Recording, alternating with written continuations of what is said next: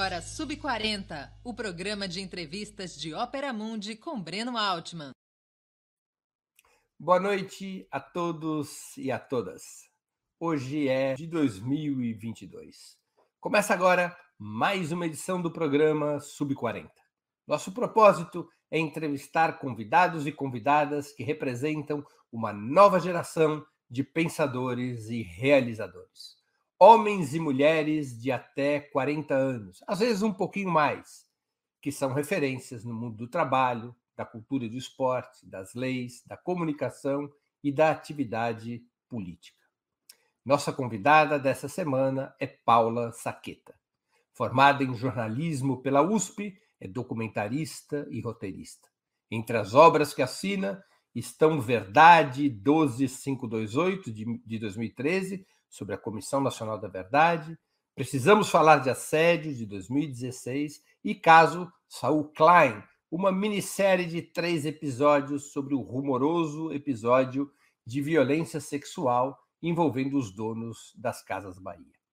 Antes de começar a conversa, gostaria de pedir a sua colaboração financeira para a Ópera Mundi. Há cinco formas de colaboração. A primeira é a assinatura solidária em nosso site operamundi.com.br barra apoio. Eu vou repetir, operamundi.com.br barra apoio. A segunda é se tornando membro pagante de nosso canal no YouTube. Basta clicar em Seja Membro e escolher um valor no nosso cardápio de opções. A terceira é contribuindo agora mesmo com o Super Chat ou Super Sticker. A quarta é o Valeu, valeu demais, que funciona exatamente como o Super Chat mas quando você estiver assistindo aos nossos vídeos gravados. A quinta é através do Pix. Nossa chave nessa modalidade, nossa chave no Pix é apoie.operamundi.com.br. Eu vou repetir. Nossa chave no Pix é apoie.operamundi.com.br. A nossa razão social é última instância editorial limitada. Boa noite, Paula. Obrigado por atender nosso convite. Uma honra e um prazer tua presença no Sub-40. Oi, Breno, boa noite. É, a honra é toda minha de estar aqui. Obrigada pelo convite. Paula, a gente sempre começa com uma pergunta cartorial. Onde e quando você nasceu? A gente, precisa certificar, a gente precisa certificar de que você é sub-40, embora esteja nítido na imagem. Eu tenho 34 anos, Breno, nasci em janeiro de 1988 em São Paulo. Sou capricorniana. Que dia de janeiro? 16. 16 de janeiro de 1988. Muito que bem. É um sábado, minha mãe disse que estava tendo um show da Madonna é, no estádio do Morumbi. Eu nasci no Einstein. E ela falou que foi uma puta confusão para chegar lá, trânsito e barulho. É uma boa data de nascer, show da Madonna. Paula, e qual é a tua história? Vai nos, nos conte aqui, da família até os, até os documentários. Bom, é, é, como você bem sabe, né, Breno? Nossas famílias se conhecem há pelo menos três gerações. É, nossos avós se conheciam, né? E, bom, eu venho de uma família que é tradicionalmente uma família de jornalistas, então meu avô era jornalista, um jornalista conhecido, Hermínio Saqueta, meu pai é jornalista, minha mãe é jornalista, e eu tinha certeza absoluta que eu ia ser jornalista. É, foi engraçado que na hora ali de preencher, fazer o quadradinho, né? É, preencher o quadradinho, assim, fazer o tiquezinho no quadradinho da ficha da FUVEST de que profissão eu estava prestando ali no vestibular da USP, eu entrei num, num pânico, assim, num, numa crise existencial, falando, meu, como assim? Eu vou prestar jornalismo? Isso é só influência de vocês? Eu tenho que descobrir quem eu sou? Será que é isso mesmo que eu quero da vida? Então eu tinha, eu sempre tive certeza que eu queria ser jornalista. E daí chegou nessa ali terceiro colegial nesse momento, eu dei essa panicada. Eu estudava no Gracinha, né, a escola Nossa Senhora das Graças, e tinha um lance que acontecia para os alunos do terceiro, que eram os estágios experimentais. Pais e mães de alunos e alunas é, recebiam alunos do terceiro colegial para fazer esses estágios de uma semana em seus escritórios, em seus trabalhos, enfim. E daí tinham vários pais de alunos que tinham aberto essas vagas. E eu falei, não vou fazer estágio experimental em jornalismo, que eu já sei o que é, né? Desde sempre tô careca de saber. É, vou, vou fazer um estágio experimental em direito. Bom, fui lá para um escritório de um procurador do estado de São Paulo, sei lá o quê. Eu lembro que eu cheguei lá e falei, nossa, o que, que eu estou fazendo aqui? É, e daí, no primeiro dia, né, ao fim do primeiro dia, a gente ficaria de segunda a sexta lá. No fim da segunda-feira, ele chegou e falou: e aí, é, né, para mim e para o outro pro grupo de alunos que estava ali, falou: e aí, vocês querem comentar como é que foi o dia de vocês, primeiro dia conhecendo a profissão e tal? É, daí ficou todo mundo quieto, aquele silêncio. Eu falei: eu quero comentar. Ele falou: diga, Paula. Eu falei: olha, se você não me ajudou a escolher o direito, é, você me fez ter certeza de jornalismo, isso aqui não é minha praia. Assim, eu não me vejo num lugar desse, eu não vou voltar até o fim da semana, então, assim, obrigada, indo embora. Mas, assim, e daí voltei para casa assim, com a certeza de que eu tinha que ticar a caixinha do jornalismo, né? Comunicação social é, na ECA. Passei, fiz jornalismo na ECA. É, saí da ECA, comecei a trabalhar. Eu sempre escrevi e fotografei, assim, gostei de fotografar. Meu pai sempre me. me é... Vamos né, aqui um pouco. Seu pai Oi? é. Vamos falar um pouco do seu pai, porque ele merece. O meu pai é, é pesquisador né, de imagem, assim. Então... É, é o grande pesquisador de imagens desse país. Então, Exato. não é ele que ensinou a fotografar, ele é um cara Exato. que entende disso. Exato, ele me ensinou a, a olhar para as imagens também, né? Então, eu, eu sempre, assim, entre o texto e a fotografia, eu não achava que eu tinha que escolher um dos dois, sabe? Eu sempre gostei muito de fazer os dois. Então, eu, eu saí, enfim, escrevi alguns textos, é, fazia algumas fotos para vários sites e e revistas, etc. Então, eu fiquei fazendo essas duas coisas. Eu trabalhei um tempo no Aliás, do Estadão, que era um caderno é, semanal que saía aos domingos. Então, tinham reportagens mais de fôlego e tal. Foi um super espaço, assim, eu gostei muito de trabalhar. E é, depois eu comecei a escrever sobre fotografia no Aliás. Então, tinha uma dupla que saía é, no meio do caderno todo domingo.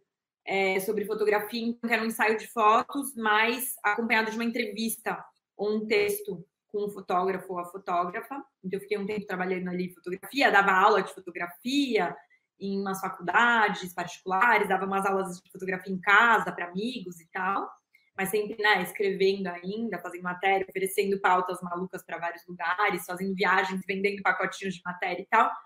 E chegou 2012, eu fui mandada para o Cairo, no meio da Primavera Árabe, pós-queda do Mubarak, pré-primeira eleição presidencial no Egito é, para fazer livros para um, um para fazer fotografias, desculpa, para um livro sobre a Primavera Árabe. E, de repente eu caí ali, imagina, mulher, jovem, no meio daquele furacão, né? É, de verdade, assim, aquela maluquice ali. É, eu caí lá e falei, bom, já que o ambiente, aqui... Era um ambiente de muita violência sexual ali, né?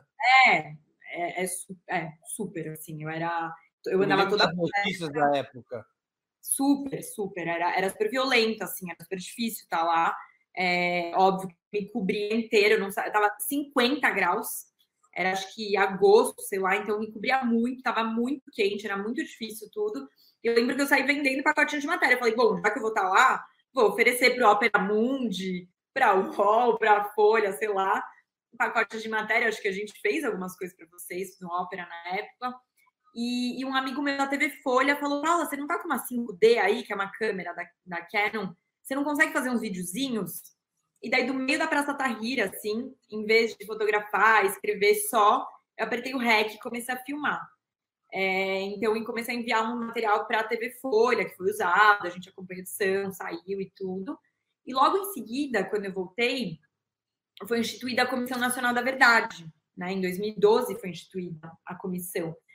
E daí eu tinha um namorado na época que também era fotógrafo, também, enfim, é, trabalhava com vídeo e tal. A gente olhou e falou assim: puxa, vamos fazer um videozinho para soltar na internet sobre a Comissão Nacional da Verdade? Vamos. Daí a gente começou a desenhar no papel mais ou menos o que a gente queria, né? É, com, sei lá, contar num videozinho de cinco minutos que falasse. É, a nossa, nossa ideia desde sempre era um videozinho de cinco minutos que conversasse com jovens sobre a Comissão Nacional da Verdade, do tipo, o que a ditadura tem a ver com a gente que veio depois do fim do dela, que veio do fim dela, que veio depois da redemocratização, né? É, e daí a gente começou a desenhar esse videozinho de cinco minutos no papel, olhou para esse papel e falou: ok, isso não cabe em cinco minutos, o que, que a gente vai fazer agora? Vamos começar a fazer e ver o que acontece. Começamos a filmar, percebemos que a gente precisava de dinheiro. Bom, vamos colocar no, no Catarse, que é um site de crowdfunding, de financiamento colaborativo. Colocamos no Catarse e em, sei lá, um mês, dois meses, não sei, o prazo que a gente tinha, a gente arrecadou 20 mil reais para fazer um filme. E a gente fez um filme sobre a Comissão Nacional da Verdade, que chama Verdade 12528, que foi um filme. Por que esse número, 12528? 12528 é o número da lei que cria a Comissão Nacional da Verdade. É, 12528-2012. É, então, a gente começou a filmar, né? 20 mil reais hoje em dia. Eu sei que não é nada para fazer um filme, mas enfim, foi o que possibilitou ir entrevistar os camponeses da região da Araguaia que colaboraram com os militantes de esquerda da guerrilha da Araguaia e tal. Foi, a gente foi para vários lugares e filmou e pagou uma pós-produção. Então, e o filme saiu então é, em outubro de 2013 na Mostra Internacional de Cinema de São Paulo. E daí, 2014 era o marco dos 50 anos do golpe, né? Era o marco do desaniversário, descomemoração do golpe de 64. Então, o filme rodou muito. Então, foi muito assim: foi um filme que foi feito na guerrilha, com pouca grana, mas que cumpriu o papel dele, sabe? Estava é, ali no momento certo, pautando um debate importante, falando com os mais jovens sobre esse tema, enfim. Então, desde, desde lá, assim, desde desse, de 2012, né, faz 10 anos agora, eu trabalho com vídeo, eu trabalho com cinema. Você descobriu é... que o que você queria fazer mesmo era ser documentarista. É, pois é, eu nem, eu nem sabia, sabe? Foi uma coisa que não foi uma coisa que eu falei, nossa, vou por esse caminho. Foi um caminho que eu acabei você caindo. Gostava de, você gostava de assistir documentários? Eu, eu gostava muito. É, eu sempre gostei muito de cinema em geral. Eu, quando era bem pequena, Breno, é muito engraçado isso, eu escrevia para Folha, para Folhinha, é, sobre. Eu fazia críticas de filmes infantis para Folhinha. Era muito engraçado. Eu tenho guardado aquele. Era um, era um jornalzinho super pequenininho assim. Vinha o carro da Folha, me buscava em casa, me levava nas distribuidoras, na Marginal. Eu assistia um filme sozinho numa cabine, assim, gigante, numa tela, me devolviam em casa, assim, depois da escola, imagina. E eu fazia as críticas de, de cinema para Folhinha, assim. Então eu sempre gostei muito, sempre assisti muito. E eu tenho um avô, que não é o avô que a gente falou aqui, né, jornalista e tal, é o avô por parte da minha mãe, que é uma família super mais conservadora e etc. Ele fala assim, Paula, o problema seu e do seu irmão é quando vocês tinham três anos, seu pai põe o encoraçado Potemkin para você assistir. é brincadeira dele, assim, ele fala isso meio brincando, mas é meio verdade, assim, eu, eu bebi nessa fonte desde muito cedo e ainda bem. Só aqui para nossa audiência saber. Hermínio Saqueta, que é o avô paterno da Paula, ele foi um dos grandes jornalistas da história do país, dirigiu muitos veículos de comunicação, era um dirigente do PCB que rompe com o PCB nos anos 30 uh, eh, e se torna uma das grandes lideranças trotskistas do Brasil. Mas uma passagem que muita gente conhece do Saqueta, do Hermínio Saqueta, é que foi ele que permitiu ao Marighella fazer a transmissão a, a, a radiofônica da LN em 1969, né? Quando é, ele... na verdade, na verdade, não é que ele permitiu, é, eles tinham rachado, né? Bom, história, se a uhum. gente abrir essa portinha aqui para falar da história do comunismo do Brasil, a gente vai se encrencar, mas eu vou tentar fazer uma história longa, curta. Basicamente, teve um racha no partidão, né, conhecido, famoso, no fim dos anos 30. O meu avô é expulso, acusado de fracionista trotskista, né? Porque, enfim, reinava o stalinismo ali no seio do partido. É, e, e daí, enfim, o Marighella ficou com o meu avô votou pela expulsão do seu avô. Exatamente, a gente lados opostos, nossos avós, mas enfim, o Marighella também estava nesse, nessa turma votou que votou no partido, que votou pela expulsão, etc. Então, assim, é, então, bom, isso foi a história no fim dos anos 30, né, começo dos anos 40, e daí o que acontece é que em 69, é, às vésperas do Marighella é, da ALN tomar a Rádio Nacional para fazer aquela transmissão, é, o Marighella procura o meu avô e fala: olha, vamos tomar a Rádio Nacional. Eles que ali na ditadura, Estado, né, Vargas, Estado Novo, tinham, estavam em lados opostos ou em dissidências diferentes da esquerda, na ditadura de 64, né?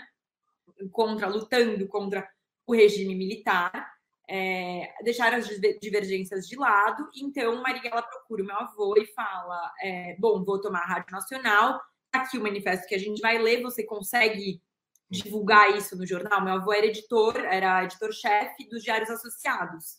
E claro, ele botou ali, ele, ele montou todo um aparato de deixar um rádio escuta é, a postos, né? E daí o rádio escuta liga para casa dele no meio da madrugada e fala: a Eliane toma a Rádio Nacional. Ele falou: dá na capa do jornal que isso é furo. E ele tinha, na verdade, o manifesto já na gaveta dele, ele já sabia que ia acontecer, mas ele estava ali cumprindo o papel de jornalista dele, falando: precisa mudar, precisa mudar isso na capa do jornal.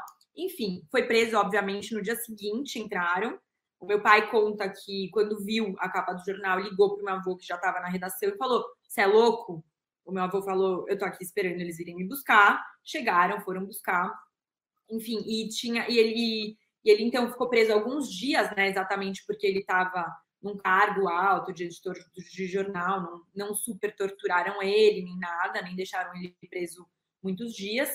Então ele, mas ele sai, né, logo depois, com a licença dele de exercer o jornalismo caçado, caçado, demitido.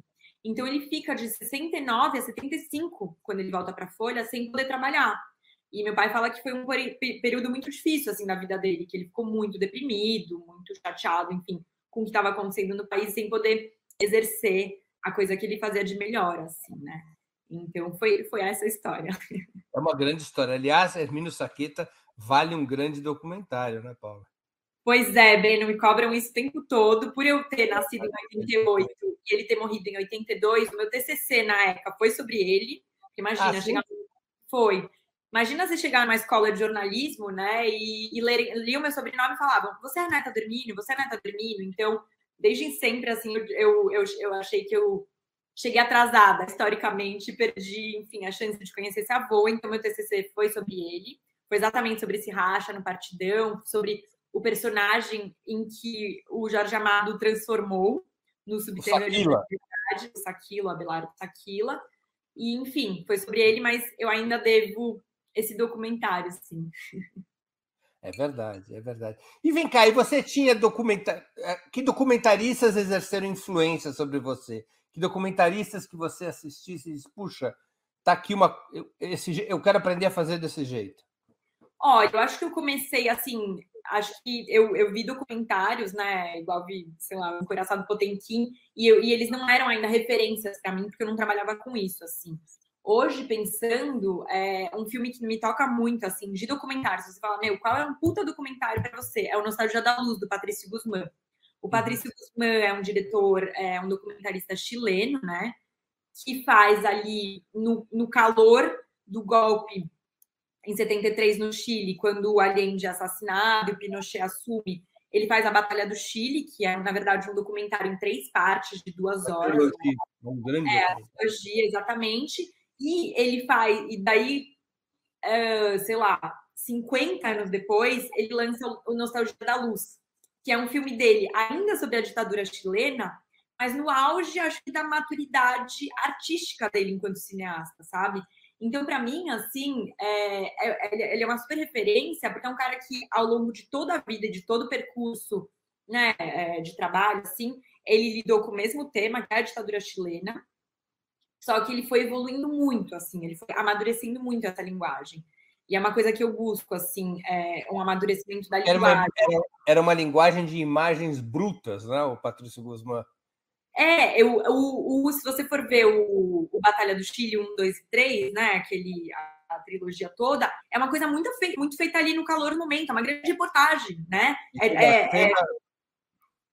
Pode falar, pode Não, falar. Uma cena histórica, porque no meio do documentário, o cineasta, era um cineasta argentino, eu acho, ele é morto filmando, ele é assassinado, toma um tiro de um soldado, e, e no documentário tem isso, né? A câmera vai girando o cineasta caindo, ele vai filmando até o último suspiro. É um negócio impactante. É, exatamente, mas tem, tem muito isso, Breno. Tem uma grande discussão assim do o que é jornalismo, o que é documentário, sabe? E eu acho que que quando a gente quer fazer documentário, assim, é exatamente esse é, apurar a linguagem, sabe? O eu, fiz, eu tive a honra, o privilégio de fazer dois cursos com ele quando ele foi para São Paulo dar esses cursos, um na Cinemateca e um na, no Belas Artes, organizado pelo Instituto Vladimir Herzog e tal. E é, ele fala muito dos tempos dilatados, assim. O, o Batalha do Chile é aquela loucura, tá acontecendo o golpe, não é? Né, depois, pensando sobre e tal. Lógico que depois ele editou e teve o tempo, mas o Nostalgia da Luz, assim, é um absurdo, é uma poesia, é uma obra de arte, assim, é, é um negócio absurdo. É ele basicamente é, comparando. Enfim, tem, tem um telescópio no Chile, uh, no deserto do Atacama, que é o deserto mais seco do mundo. Tem um telescópio que a sigla é astronômica, não sei o que, não sei o que, não sei o que lá, que a sigla fica ALMA, e aí ele basicamente é, um, é uma grande, enfim, viagem sobre esse telescópio que aponta para o céu, é, para ver as estrelas, né? Para ent entender do nosso passado e tal. Enquanto tem mulheres velhinhas cavocando aquela areia atrás do resto dos desaparecidos políticos, de seus maridos, filhos, companheiros, parentes, etc. Assim. Então, esse telescópio que ali naquele lugar olha para o céu, né? Para tentar lidar com o passado, não pode, de repente, mirar para a areia para tentar devolver o passado, a história dessas mulheres que estão ali. Assim. Então, para mim, Patrícia Guzmán, Nostalgia da Luz, fica a dica para quem não assistiu, mas é uma grande referência assim, do fazer documental. Aliás, em que plataforma está o Nostalgia da Luz? Nossa, Breno, não sei te responder isso. É... A gente depois dá já... uma, uma pesquisada. Paula, o curso de jornalismo acabou te servindo foi útil para você ser documentarista? Com certeza, com certeza, sim. É, acho que o curso da USP, né, tem, tem uma coisa que é muito legal de estar numa universidade daquele tamanho, que é lidar com é, é, poder fazer matérias mil em várias unidades da USP, dentro da própria ECA, no cinema também, mas enfim, na FEFELESH, no direito, né? Você poder circular por ali e e se alimentar um pouquinho de coisas que te interessam, assim, isso é muito rico. É, a troca com as pessoas, né? Que você sai um pouco da bolha, pelo menos eu estudei em escolas particulares em São Paulo e tal, então foi muito interessante, foi muito rico isso. O curso em si, claro que tem uma coisa muito pesada, acadêmica, semiótica, é, teoria da comunicação, etc., assim, que é, eu acho que eu acho que é muito, muito interessante, assim, acho que me me formou, sabe, criticamente para várias coisas, então é, é, é muito bacana. É, bom, é, aperfeiçoar o texto, né? Acho que uma das coisas que eu mais faço hoje em dia é escrever. A parte de filmar é um décimo do meu trabalho, sabe? Quando eu filmo e vou, e vou editar, depois trabalhar com pós-produção daquele filme. Mas então eu escrevo muito e, e me deu mais ferramentas ainda para escrever, sabe? Então, sim, foi muito útil. Eu fico pensando se eu teria sido mais feliz ainda tendo feito cinema, não sei. Foi o que aconteceu, eu fiz jornalismo, né? Não dá pra gente se arrepender de não ter feito alguma coisa, enfim, já fiz, é o tá, foi o que aconteceu. Mas com certeza, assim, é um curso que, enfim, que eu gostei muito. E esse teu interesse pelos temas da política foi uma construção própria ou faz parte principalmente da, do, do legado familiar? Ah, acho que faz parte do legado familiar, Breno, né? Não dá para negar assim que eu cresci nesse meio, né? Eu cresci é, ouvindo meus pais falarem disso na mesa de jantar, sabe? É, sempre, na minha casa sempre teve uma coisa de almoço e jantar, a gente almoçar e jantar todo mundo junto na mesma hora, sabe? Meu pai voltava do escritório para almoçar com a gente, voltava para o escritório. À noite tinha horário de jantar, assim, tinha que estar todo mundo na mesa nem tinha celular com WhatsApp ainda, então ficava todo mundo ali conversando, eu, minha mãe, meu, meu pai, meu irmão. Então eu cresci ouvindo essas coisas. Eu acho que desde cedo eles me ensinaram que a me indignar diante das injustiças, sabe? E mais que isso, assim, se tivesse, se eu visse alguma coisa errada, fora de lugar, injustiças e desigualdades, eu lutar contra elas, assim, de algum jeito, sabe? Me implicar nisso, assim. Então, com certeza, acho que eu, eu vejo o documentário, né? Hoje como uma arma de transformação do mundo, assim, como ferramenta de transformação do mundo. E eu tento falar de assuntos que me tocam para mudar as coisas que estão erradas aí, assim, assim. Claro. Vem cá, depois que você fez o Verdade. É... Oi, o número eu esqueci. 12, 12 5, 2, então, 8. Hum. Isso é um ótimo, é um ótimo sinal de que é um péssimo nome para um filme, assim, porque todo mundo fala, ah, o verdade alguma coisa, verdade 12, sei lá o quê. Ninguém lembra. Então, assim, é uma coisa que eu penso bastante para pensar no nome de filme. Não, mas por outro lado, provoca uma, uma curiosidade forte, né? É. Não é ruim, não é ruim. E minha, e minha mente é velha já, eu esqueço os números. Quais foram os teus passos seguintes? Depois do Verdade 12528.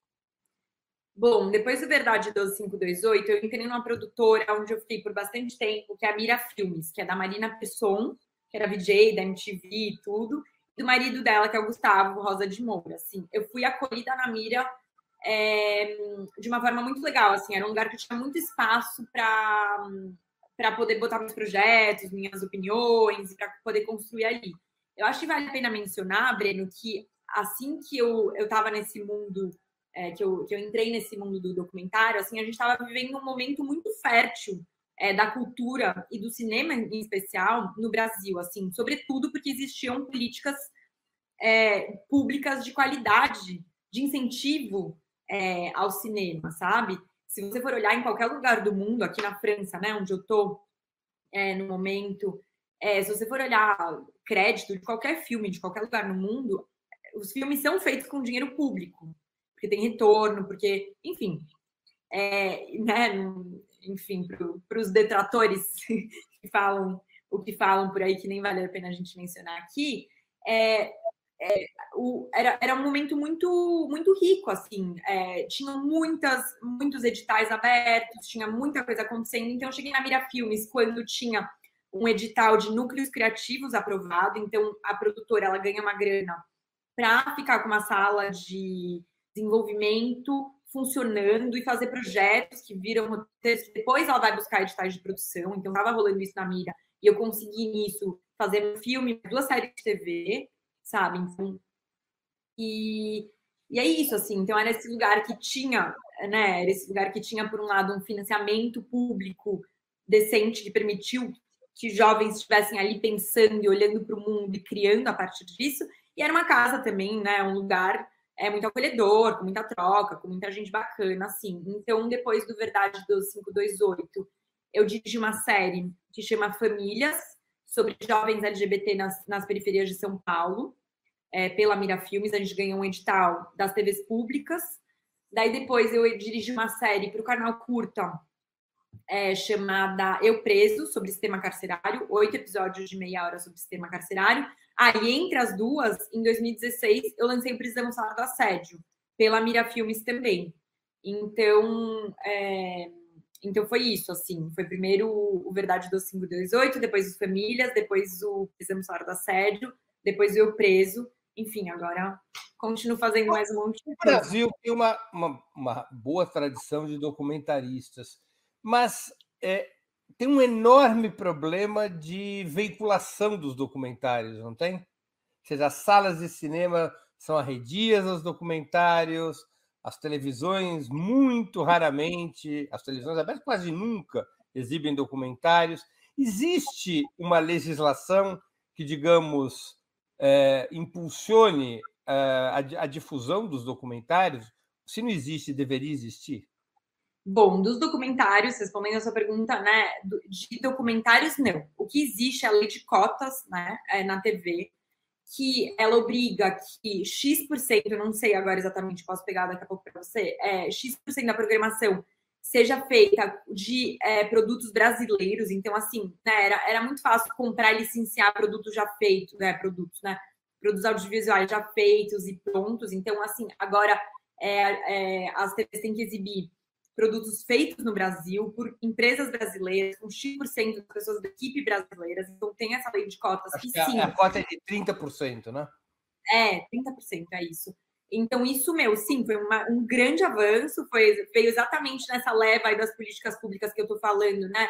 Antes do golpe, antes do Temer assumir, enfim, falando agora do Bolsonaro, é, nem, nem se fala o buraco em que a gente caiu, mas sim, é, existe, existe isso, mas ao mesmo tempo é muito difícil janela de exibição de documentários, sim. Existem canais que exibem, é, não vamos é, esquecê-los assim. É, muitos, Canal Brasil é, trabalha super bem com documentário, GNT, etc. Vários outros canais também. Mas a real é que, assim, hoje em dia, a gente está muito refém dos grandes players, né? E quando eu falo grandes players, a gente está falando de é, Netflix, Amazon e esses outras grandes é, plataformas de streaming. Plataformas de streaming, exatamente, essas grandes plataformas de streaming. Então a gente está meio refém disso, assim. Então você faz um projeto, né? A gente não tem mais editais abertos, é, você bate na porta dos canais, não tem muita grana. Então você fica desesperadamente tentando vender para esses canais, sabe? Para fazer para esses grandes, para essas grandes plataformas para tentar fazer esse projeto virar. Então é muito difícil. Sala de cinema também, é, as pessoas assistem pouco documentário, então se entra em cartaz, sai rapidinho das salas, porque não segura ali, entra geralmente nos horários ruins. Então é bem complicado, Breno, é bem complicado. As plataformas de streaming são um fator de impulsão ou um fator de restrição dos documentários? Ah, acho que são de impulsão, sim. O problema é que tipo de documentário, né? Eu acho que eu acho que quando a gente fala de uma política pública pensada em diversidade, em democratização, né? De quem é quem dirige, dirige um filme sobre o quê e tal. Se isso for muito bem pensado no Brasil, eu acho que isso num país, né, do tamanho do Brasil, isso é muito benéfico. Agora, isso são empresas privadas que vão comprar o que elas quiserem e vão pautar o mercado, né? Então, acho complicado, assim, funcionam sim, mas que tipo de. Quem tá, quem tá nesses canais, quem acessa, quem, quem dirige um filme que vai parar, né?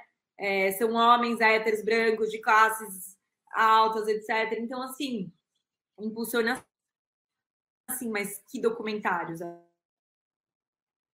Paula, Paula, conta um pouco da sua experiência. Você falou que fez um documentário a esse respeito.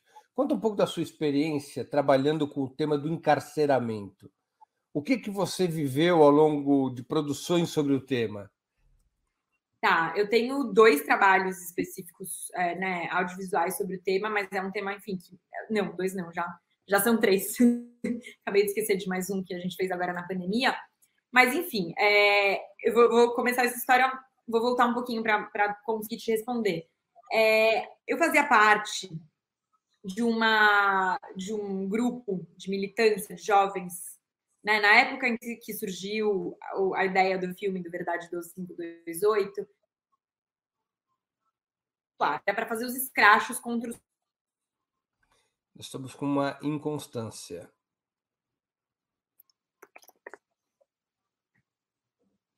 Oi, oi, oi, voltei? Voltou.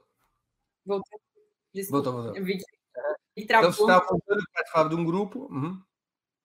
Tá, eu, eu, faço, eu fazia parte desse grupo de jovens que faziam os escrachos contra os torturadores da ditadura.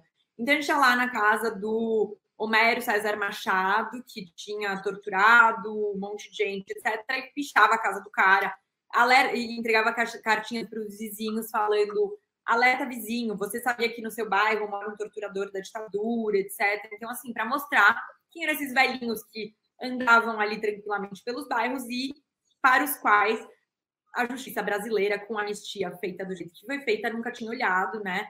E logo, essa, enfim, estamos no buraco em que estamos hoje, exatamente porque eu acho que a gente é um país sem história, sem memória. Mas isso é uma longa história, mas só para pegar, enfim, conseguir chegar onde eu quero, é, onde você. A pergunta que você fez, é, a gente fazia parte desse grupo e o nosso slogan, nosso, nosso tema era enquanto não houver justiça, haverá esculacho popular. E tinha um cara que era do grupo que ele sempre falava assim, gente, ele era defensor público, o Raul, e ele sempre falava assim, gente, a gente tem que fazer um debate aqui teórico interno, que tipo de justiça é essa que a gente está pedindo? Porque vocês estão pedindo pena de prisão, é isso? Vocês têm certeza? E hoje em dia, tendo estudado tudo que eu estudei sobre o sistema carcerário, eu tenho certeza que para esses velhos da ditadura, eu estou pedindo pena de prisão, sim. Um país que prende negro, pobre, periférico só, que prende, né, prende pessoas, sobretudo relacionadas a pequenos crimes, delitos relacionados à droga, com a lei de drogas, etc. Eu tenho certeza que sim, para esses caras eu gostaria de que a justiça fosse, é, fosse a pena de prisão. Mas óbvio que depois de ter entrado nas prisões que eu entrei, eu tenho certeza absoluta que a pena de prisão não serve para nada também, assim. É, então, é, voltando à sua pergunta, assim, eu, eu fiz um, um, um vídeo para a Pública, um filme, um mini-doc, que chama Quanto Mais Presos, Maior o Lucro, em 2013, na PPP de Ribeirão das Neves, em Minas. Então, assim, São Paulo, né, Minas Gerais, desculpa, o estado de Minas, abriu um consórcio de empresas e fez uma parceria público-privada com o governo de Minas para abrir a primeira PPP de penitenciária no Brasil. Primeira penitenciária privada do país. Na prática, é isso, assim. É, e para mim foi muito impressionante entrar lá. Foi a, primeiro, foi a primeira penitenciária onde eu pisei, de fato, assim. E ela é muito bonita na foto, Breno, é, sabe? Porque a gente fica, né? As imagens que chegam da gente penitenciária, é, sei lá, pedrinhas, celas superlotadas, galera decapitada, rato nas celas e tal. A PPP de Ribeirão das Neves não era isso. Ela era muito uma prisão modelo, era, ela era muito limpa, muito organizada, não era superlotada. E, e, e, assim, só de entrar ali e ver aquilo, ver aquele, ver o Estado agindo sobre aqueles corpos, assim, eu fiquei muito impressionada. Lembrei de tudo que eu tinha lido do Foucault, eu vi ali na prática e falei, meu Deus, sabe? O vigiar e punir, assim, falei, nossa, agora entendi o que, que o Raul estava falando, a gente tem que repensar a pena de prisão, assim. Então, é, isso foi minha, essa foi minha primeira experiência. A minha segunda experiência, que foi muito mais profunda e muito mais longa, foi entrar em diversos presídios do estado de São Paulo. Então, isso foi Minas, né, um contexto muito específico de uma penitenciária privada. E depois eu fui dirigir essa série de TV sobre sistema carcerário, que chama Eu Preso. São oito episódios é, que, que, e cada um fala de um perfil de um preso. Então, assim, são mães encarceradas, são LGBT, pessoas LGBT encarceradas, menores, né? É, jovens é, menores de 18 anos é, que na prática não estão presos porque se fala em medidas socioeducativas, enfim, eles não estão presídios, mas na prática eles estão presos. Então eu fui olhando para esses oito perfis de presos, assim, e o último episódio é sobre ex-presos, é o que acontece com uma pessoa quando ela sai desse, dessa máquina de moer gente, né? E, e para mim foi muito impressionante, assim, ver que, puxa, não funciona, que do jeito que a gente faz está muito errado, que a forma como a gente prende no Brasil, quem a gente prende, por que motivos a gente prende, assim, é claro que para mim é, é, muito claro que é para tirar da vista quem a gente não quer ver, sabe? É para, em vez da gente dar educação, em vez da gente gastar dinheiro educando, garantindo acesso à saúde, a lazer, né, deixando as pessoas menos vulneráveis, a gente condena elas desde sempre a viverem excluídas da sociedade e logo elas cometem algum crime para serem mais excluídas ainda. E depois que cumprem suas penas, estão mais excluídas ainda, assim. Então, eu acho muito impressionante. Foi muito foda filmar. A gente filmou 40 diárias no sistema carcerário. Quando acabou, eu tava com pneumonia, que é uma doença de pele. Só de estar tá entrando ali tanto, assim, tomei muito antibiótico. E fico pensando que bom que eu tive acesso a antibiótico e pude tratar essa doença de pele e, essa, e esse problema respiratório fora do sistema, porque tem gente que pega essa doença, é, né, pega a doença respiratória na pele e continua lá dentro, sem acesso ao remédio, é, com o mesmo ar podre que infectou aquela pessoa, sem acesso a itens básicos de higiene pessoal, assim. Então, olha, é, é muito punk. É muito punk. A última coisa que eu fiz sobre o tema foi um curta todo dirigido remotamente sobre a chegada do vírus, do coronavírus no sistema carcerário, no auge da pandemia, assim. Então, foi, foi também, enfim, muito impressionante o que aconteceu. Paula, o teu trabalho mais recente, também muito polêmico, foi uma série sobre o caso Saul Klein. É, como é que foi fazer esse trabalho? Você encontrou resistências por se tratar de um caso envolvendo uma grande empresa, os proprietários das Casas Bahia?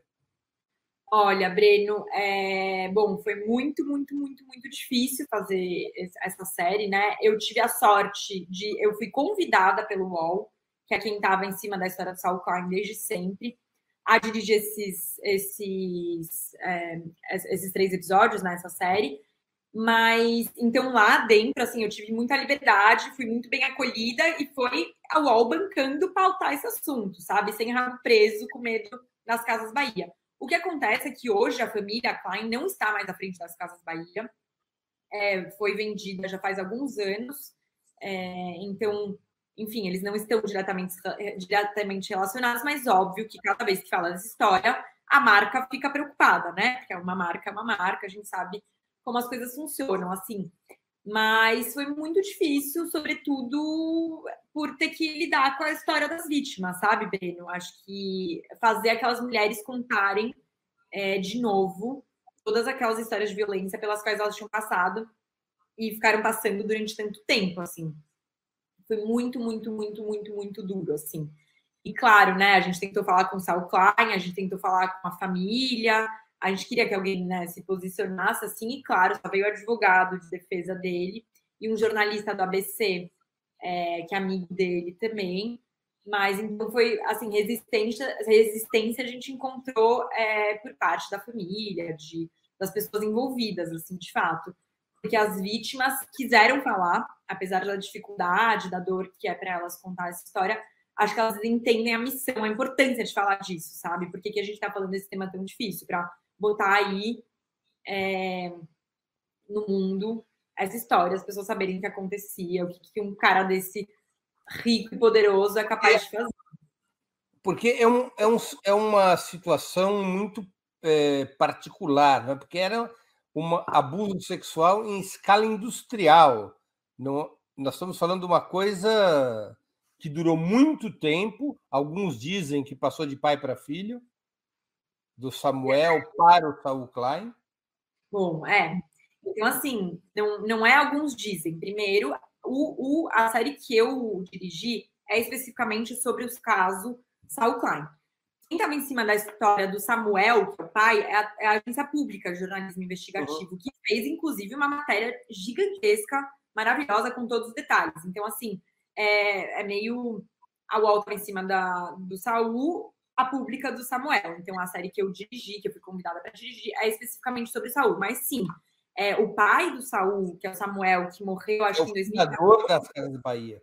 O fundador das Casas Bahia, ele é, ele montou esse esquema e viveu é, nessa, dando essas festas e viveu estuprando mulheres em escala industrial durante 30 anos. Durante 30 anos. É uma coisa assim muito perversa, né? Você pensar que, nossa, como um filho herda isso de um pai. Não é exatamente que ele herdou, né? Não é que ele fala, olha, aqui tá a casa, os funcionários são esses. Não, são esquemas diferentes, com modos de funcionar parecidos, mas, mas que, a, a, que dizem, inclusive, que até é, existiam, é, coexistiram, existiram ao mesmo tempo. Então, enquanto o Samuel ainda estava vivo e o Saul estava começando a fazer isso, cada um tinha ali a sua casa, os seus funcionários, etc. Mas o que mais me impressiona, assim, o que mais chama atenção é um esquema desse, do Samuel, ter existido durante 30 anos, né, sem ninguém falar nada, sem que nada acontecesse é, contra ele, e depois do filho dele, que esse esquema já acontece aí há pelo menos 10, 15 anos também, há tanto tempo com tanta gente envolvida. Então, assim, é muito impressionante. A escala industrial é de pai para filho, sim, e é muita gente envolvida. Essa escala industrial, a gente, para além da gente falar das vítimas, né, então, que são muitas mulheres que passam por isso e, e são estupradas, abusadas, etc., a gente está falando também de funcionário. Tem muita gente envolvida, fazendo essa máquina funcionar, fazendo essa indústria girar, né? Eu acho é. impressionante. Eles usavam, ou seja, funcion... eles recrutavam para esse esquema também funcionárias das Casas Bahia? Você já viu o assédio propriamente da estrutura empresarial? É, então, é, o Saulo não, o Samuel sim. É, tem muita gente, inclusive, eu dei uma entrevista outro dia para o Paulo Canabrava, da revista Diálogos do Sul, e um cara, um ex-funcionário da, das Casas Bahia, é, comentou durante, né, ali na, nos comentários, enfim, participação do público, tal, durante a minha conversa com o Paulo, que via coisas acontecendo. Depois ele me adicionou no Facebook, me mandou relatos absurdos. E tem muito, sim, tem muito relato de funcionárias e funcionários das Casas Bahia que dizem que lembram de crianças, né? Porque o, Sa o Saul, ele estupra mulheres de, a partir de 15, 16 anos. O Samuel, ele estuprava crianças a partir de 9 anos, crianças menores de 12 anos. Tem uma vítima que está no documentário que eu dirigi, na série que eu dirigi para o Saul, sobre Saul, que fala um pouco do Samuel, ela ficou no esquema do Samuel dos 9 aos 17 anos. Então, tem muita gente que lembra de meninas muito pequenas indo buscar tênis que ele dava de presente, é, calça jeans, é, tipo uns vouchers, um, eu não sei como chamar isso, mas um vale cesta básica que elas iam, dinheiro em cash mesmo, na boca do caixa das Casas Bahia. Ah, o seu Samuel mandou me dar X. E iam. Então, então rolava na loja, com o Samuel, sim, rolava isso na loja. E dizem que numa das, é, numa das sedes né, da empresa, no ABC, tinha um quarto que chamavam de motelzinho, onde ele recebia visitas dessas crianças, assim. Que eram meninas, em sua maioria, muito, muito, muito vulneráveis que começavam a ir lá porque ele falava que ia dar um tênis, porque ele ia dar uma boneca, etc, sabe? E depois caiu no, no, caso do Saul, é, ele adquiriu, é, digamos, uma configuração ainda mais profissional. Ele tinha uma espécie de gerente do esquema, né? Que foi uma é. moça que também foi abusada e que acabou se incorporando como gerente do esquema. É, então, tem algumas gerentes, assim, a gente pode falar, essa, essa que você está citando, eu já falo sobre ela, mas a gente tem uma é, que dizem que a cabeça do esquema tal é a Marta, Marta Gomes, ela é ela tá super foragida, está citada em todos os, os inquéritos e tal, nunca apareceu para depor, sempre foi intimada, ninguém nunca achou ela para entregar intimação e tal. Então, assim, tem ela que dizem que era a chefona mesmo do esquema, que cuidava da grana, que não estava lá fisicamente nas festinhas, etc., sempre, mas que era a cabeça do esquema, assim, uma coisa mais logística, maior, mais macro. Essa mulher está desaparecida, está sumida, é, não aparece, não fala, não, nem com a polícia, e a gente sabe como são os esforços de investigação é, em casos de violência contra a mulher no Brasil, então, enfim, se a Marta não quiser aparecer, ninguém não vai ser a polícia que vai encontrá-la. É, mas essa que você está citando, ela aparece no documentário, é a Ana Paula Fogo, a Ana Banana. Ela também é, é, é, muito impressionante isso, porque ela começa, ela é uma vítima do esquema também do Saul. Então ela começa como vítima, convidada por uma amiga, de repente ela fala que foi ali tomar um café e não que de repente viu estava sendo estuprada, assim. Então ela ela dá esse relato. E ela foi, como ela era uma mulher um pouco mais velha, é, mais responsável, quando as meninas bebiam muito, ela estava sóbria, conseguia cuidar de todo mundo e tal. Então, por essas características, ela foi aos poucos é, se tornando uma organizadora das festas na casa do Saul, assim, as festas dos fins de semana. Ela é, ela é citada por várias vítimas como aliciadora, como uma mulher que ia atrás dessas meninas para elas começarem a participar do esquema como uma organizadora, é, é, enfim, ali presente durante as festas, durante os eventos, mas acho que o mais impressionante é que eu entrevistei ela e ela é mais uma vítima, sabe? Tudo bem que ela foi, sim, tudo bem não, mas ela foi violenta com as meninas, ela também praticou violência, ela, ela sim fez parte da, da máquina do Saul, mas ela entrou no primeiro momento como vítima, sabe? E é muito impressionante como você, quando você vê é, como essa máquina é perversa, assim, a ponto de transformar uma vítima num algoz, né? Porque é uma vítima que, no fim, também senta na cadeira do algoz. Qual era a diferença entre o mecanismo do Saul e a tradição da elite brasileira de recorrer à prostituição para suas festas é, mais bombásticas? Olha, eu acho que, sobretudo, porque ele busca meninas é, menores de idade, é, em sua grande maioria, sim. Então, ele tinha uma preferência por. Elas, elas dão uns relatos, Breno, de, de que ele gostava de meninas sem bunda, sem peito, muito magras, é, gostava que elas se vestissem meio de rosinha, segurassem um ursinho, falassem igual criancinha vissem filme de bichinho, sabe? Tudo. Então tem, um, tem essa característica dele, assim, de atrás de, de meninas mais jovens ou que pareçam mais jovens. É, e, sobretudo, assim, ir atrás dessas meninas que vinham de origem, né? Que estavam, de alguma forma, em alguma, em alguma condição de vulnerabilidade, sabe? Não é que elas eram é, profissionais do sexo que ele contratava para isso ele chegava. contrário, né? parece que o critério é que não fossem. Exato, não eram, exatamente. Muito pelo contrário, assim, era, ele chegava oferecendo um trabalho e, na verdade, não era bem isso. e quando nós viam, elas já estavam ali naquele esquema, sabe? Então, acho que a grande diferença é essa. Não eram, não eram, nunca foram profissionais do sexo que estavam lá é, oferecendo seus trabalhos para o Saul Klein. É, eram meninas que para as quais foram prometidos trabalhos e várias coisas às quais elas não tinham acesso, nunca tiveram, e de repente elas se viam é, enfiadas. Armadilha. No... Oi? Numa armadilha. Uma armadilha e, e da, da, qual elas não conseguiam mais sair, assim. Era muito claro. perverso. Há evidências de que o Saul Klein, ou mesmo o velho Samuel, eles oferecessem essas suas festas para outros empresários? Não, é, não. Do Saul, inclusive do Samuel, eu não posso dizer, é, mas eu acho que não. Mas do Saul tinha essa coisa, né, dele querer, elas, elas tinham que chamar ele de reizinho. Era o Zinho, Saulzinho, Reizinho, o Zinho só. Mas tinha essa coisa de ser o único homem entre muitas mulheres, aquela coisa de arena, assim, aquela coisa de um, o homem todo poderoso, assim. Acho que fazia parte da perversão dele ele ser o único homem entre tantas mulheres. Quem tinha de homem na casa eram seguranças armados, eram, eram funcionários, às vezes, da cozinha, né, que precisavam cozinhar para as meninas enquanto elas estavam lá, mas ali participando da festa era só ele. Ele está preso? Não está preso. Ele foi, a gente é, recebeu com surpresa, né, uma boa surpresa. Na semana passada, a notícia de que ele havia sido indiciado, finalmente, depois de quase dois anos que estava rolando investigação.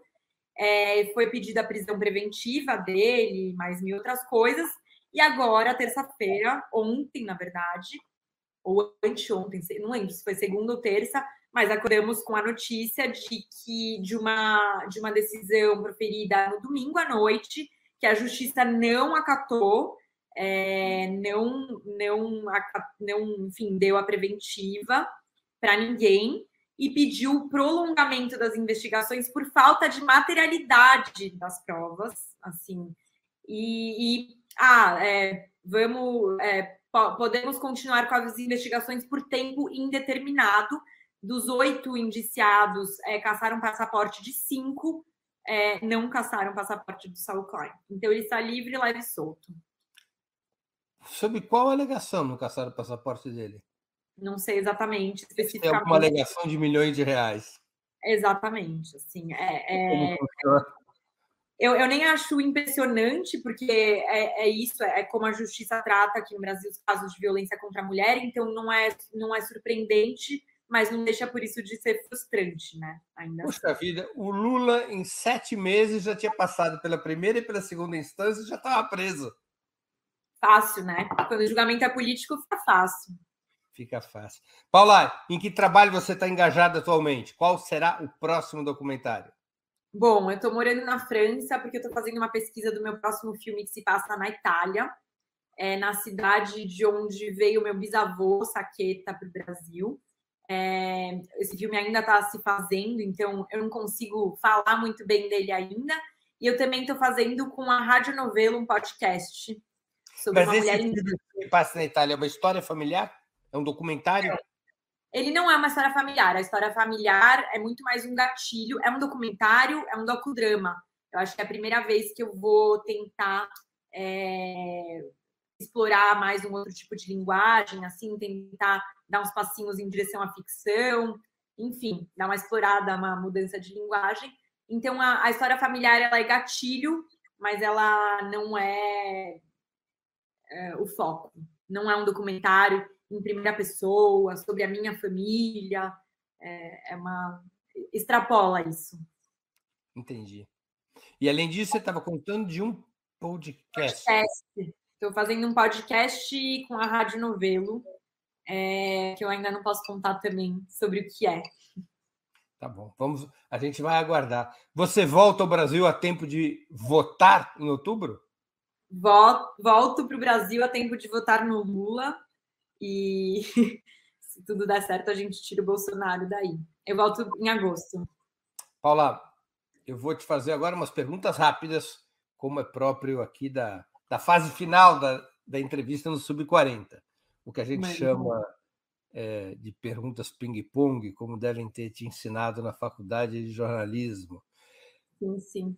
Prato imperdível. Qualquer coisa de comida italiana. Amo. Qualquer mesma.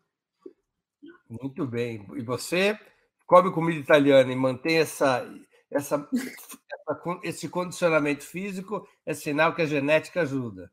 Cerveja, é. cachaça ou vinho? Vinho. Vinho com massa. É uma italiana típica. Esporte hum. favorito? Olha, esporte, sim, se for eu, não assisto esporte, não, não piro, não sou aquela pessoa que assiste Olimpíadas e fica torcendo, não é a minha, assim. Se for praticar, não são esportes coletivos, nem com bola, mas alguma coisa que me faça suar, correr, funcional, yoga que me deixa no lugar, pilates eu faço bastante também. Time de futebol? Corinthians. Passatempo. Bom, acho que seria meio óbvio se eu falasse ao cinema, mas eu gosto muito de ao cinema e de assistir filme em casa, assim.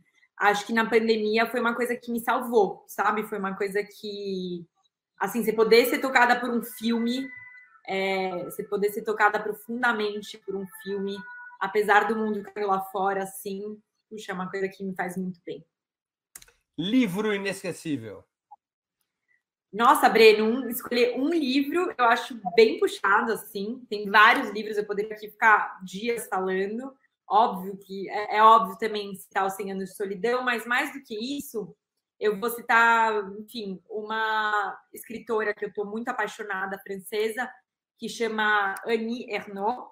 É, os livros dela acabaram de ser publicados aí no Brasil pela aquela editora Fósforo. Tem um livro que chama Acontecimento, tem outro que chama O Lugar, o outro que chama Os Anos, e ela é incrível. E eu também li recentemente um outro livro de uma outra escritora francesa que chama Escute as Feras.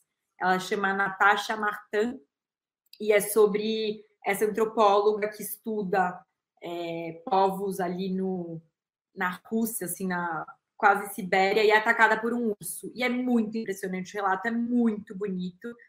E eu tô numas de ler cada vez mais, né? Como eu faço com o cinema, mas ler é, livros escritos por mulheres, assim. Acho que durante muito tempo a gente achou que a escrita masculina era hegemônica e não é. E que bom que tem tanta mulher produzindo tanta coisa foda. E eu também não posso deixar de citar a Helena Ferrante. Eu tô numa, numa fase de paixão por ela. Música preferida? Bom, música preferida também escolheu uma jamais, mas se me falassem, Paula, você tem que escolher uma pessoa para você ouvir até o fim da sua vida, você não pode mais ouvir nada, Caetano Veloso. Ídolo político. Bom, meu coração é do Lula inteirinho. Acho que só ele pode trazer nossa autoestima enquanto país de volta e nossa esperança. Mas eu também tenho uma simpatia enorme pelo Pepe Murrica. Muito bem. Evento histórico do qual gostaria de ter participado e, no teu caso, e filmado. E filmado, uau!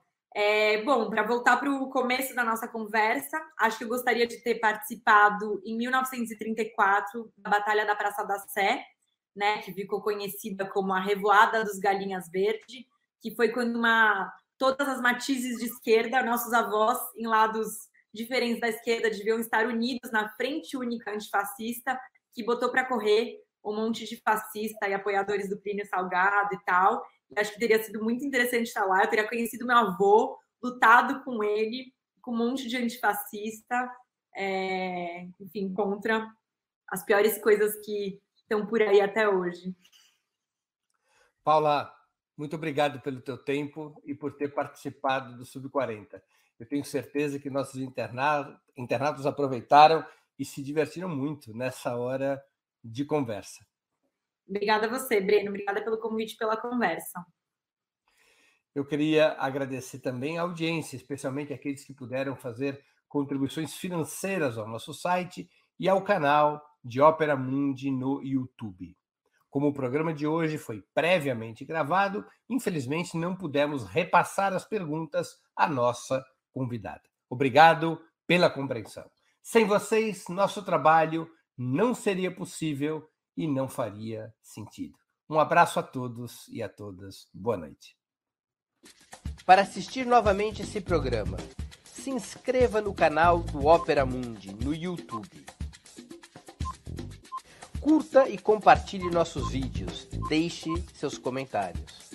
O jornalismo de Ópera Mundi é mantido com o seu apoio. Faça uma assinatura solidária em www.operamundi.com.br. Com um pequeno valor mensal, você nos ajuda no desenvolvimento de um jornalismo independente e de qualidade. Obrigado pela audiência e até a próxima.